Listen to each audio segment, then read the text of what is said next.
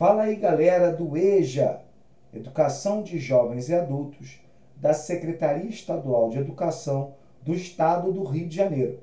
Eu sou o professor Roberto Stabile, professor de Geografia, e nós vamos falar mais um pouquinho sobre as atividades econômicas aqui no Rio de Janeiro, no Brasil e no mundo.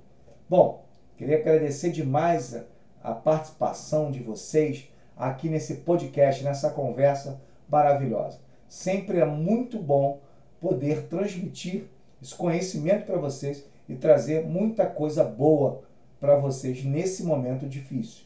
Bom, galera, a gente falou bastante de urbanização, falamos bastante de população e vimos que o crescimento das áreas urbanas foi crucial para o aumento de determinados problemas.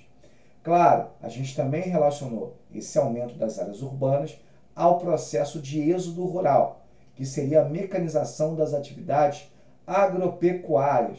Bom, foi isso mesmo que aconteceu. Principalmente no Brasil, que é um país que utiliza do agronegócio como base da sua economia.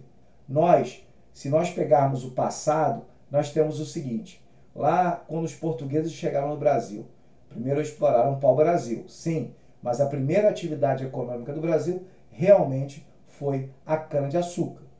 Depois veio a mineração e depois o café, por exemplo. Mas dentro do café eu tinha outros produtos importantes, o algodão, por exemplo, as drogas do sertão, que é a baunilha, cravo, entre outros.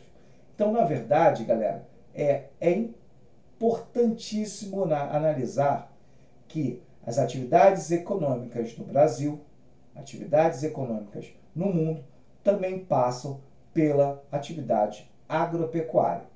Bom, aqui no Brasil nós somos agroexportador. Lembra dos produtos que eu falei? Falei da cana-de-açúcar, falei do café. Tem muitos produtos que o Brasil continua sendo, é, como eu posso falar assim, base principalmente para exportação. No entanto, o produto principal do Brasil hoje é a soja. A soja que é muito exportada e muito valorizada no mundo. Por isso que plantamos a soja. O brasileiro come soja? Galera, muito difícil, muito difícil. Não faz parte do nosso cardápio do dia a dia. O nosso cardápio diário é o arroz, é o feijão, né? é a batata, é a mandioca. Esse é o dia a dia do brasileiro. O que a gente precisa, literalmente, é entender que hoje o nosso mercado é voltado para o exterior. E essa é uma característica muito forte do agronegócio brasileiro. A gente não prioriza a subsistência, a gente prioriza a exportação. Um outro, uma questão bem problemática do Brasil hoje está relacionado à fome. E muita gente me pergunta isso. Como é que pode um Brasil desse tamanho ter parte da população passando fome? Como é que pode um país que produz muito ter uma parte da população passando fome? Certamente, galera, não é por falta de alimentos. É por distribuição de renda. A população não tem condições de comprar alimento, porque alimento tem e sobra, inclusive de grande desperdício. Esse é um grave problema no Brasil que precisa ser ajeitado o mais rápido possível.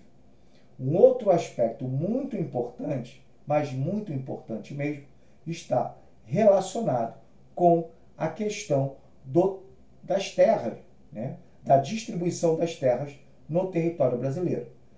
Desde lá da colonização, lembra das capitanias hereditárias? Isso mesmo, galera. Capitanias hereditárias eram grandes proprietários de terra que passavam de pai para filho, por isso hereditárias. Essas capitanias se tornaram grandes latifúndios. O que é o latifúndio, galera? É a grande propriedade rural. Infelizmente, hoje, o pequeno agricultor, o agricultor familiar, hoje está limitado a determinadas áreas. O sul do Brasil é um grande exemplo do domínio da agricultura familiar.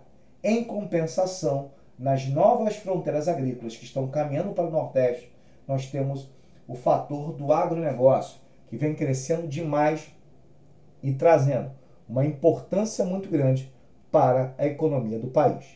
Claro, galera, a gente tem que falar sobre tudo: economia, processo de urbanização, processo agrícola e etc. Mas foi um prazer muito grande falar com vocês, trabalhar esse semestre com vocês. Por quê? Porque isso tudo é muito necessário para você dar prosseguimento aos seus estudos. Galera, um grande abraço e até o próximo podcast.